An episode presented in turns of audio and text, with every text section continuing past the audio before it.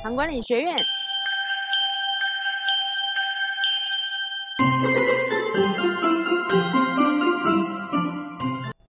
大家好，啊，我是袁建医师。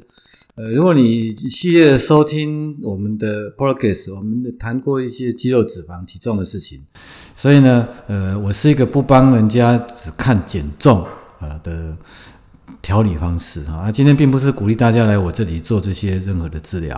啊，因为我们要的是大家获得健康的讯息啊，自己从那种饮食啊活动上得到健康上，不管说预防或是治疗糖尿病。那有关我有一些饮食的主主张或倡议，在 YouTube 都可以找得到，有影片啊，有最近呃在聚焦二点零，我又上了一次节目。那其实那一段呃虽然很短的，我们其实争取到还蛮长的时间，呃制作单位帮我们剪辑的蛮足够的一段。好，那我们谈谈那个减脂哈，那减减脂在呃当然一定是吃加动的调节，大家都叫吃加动。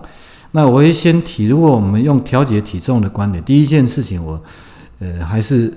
主张是要看脂肪，不是看表面重量啊，所以我们还是要平衡那个肌肉，不要流失太多的事情。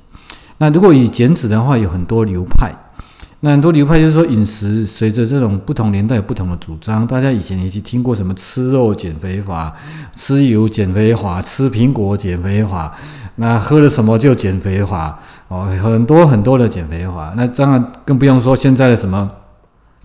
啊，不管是二一也好啦，或者什么一六八啦，或者干脆啊都不要吃了啊，哎呀，再来个断食哈，那各种各种的方法。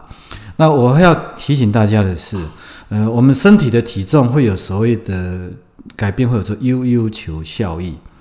呃其实蛮多人都曾经减过体重啊，那我自己也减过几次我们的体重。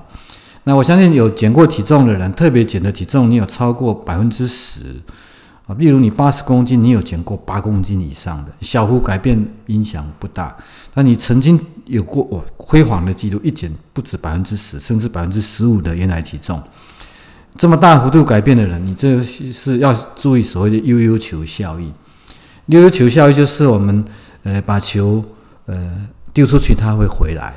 会随着你的次数越多次，它也回不来。啊，所以我们要找一个方法。如果以今天不管你是用饮食调理法或运动调整法，或是两个加起来，啊，当我们在看减脂这件事情，你的方法，如果你有一个短期比较激烈的方法，之后你一定要衔接平衡，可以长期维持的方式。因为我们每天都要生活，那我们呃一年来一个周期性的那个降脂啊，或者是说来个周期性的那个叫做断食，你每一次看到的身体能够改变的部分会越来越少。当你企图用激烈的手段要降下，你会发现一次比一次效果不好，而且反弹非常非常快。那所以我们在谈那个呃用饮食减脂法的时候，我的主张或者说我们在给这么多的糖友啦、糖尿病前期在调理的人，我们强调的是比较定量的低糖饮食法。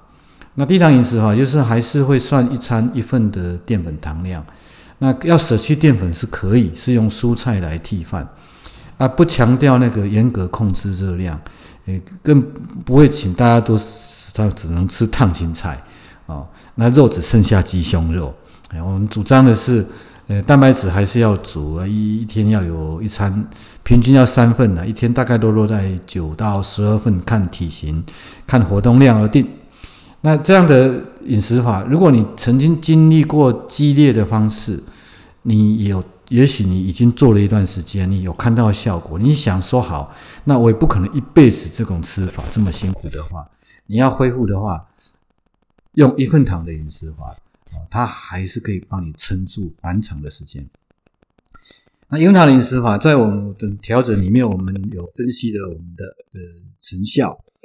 那我们有找到四百多位持续能够一年半中间持续降体重的人。所以我们的减糖饮食、低糖饮食可以持续一年半，啊，每一次的这个追踪会看到渐进式的下来。那我相信大家对那种呃激烈的方法跟渐进式的方法都可以知道，说渐进式的方法比较温和啊，比较可以持久。那即便年纪到了年长，他也这样的饮食还是能够维护身体的需要的营养跟健康。那减脂增肌大家都想要，那我也在努力啊，大家跟我一起努力吧。谢谢大家今天的收听。韩管理学院。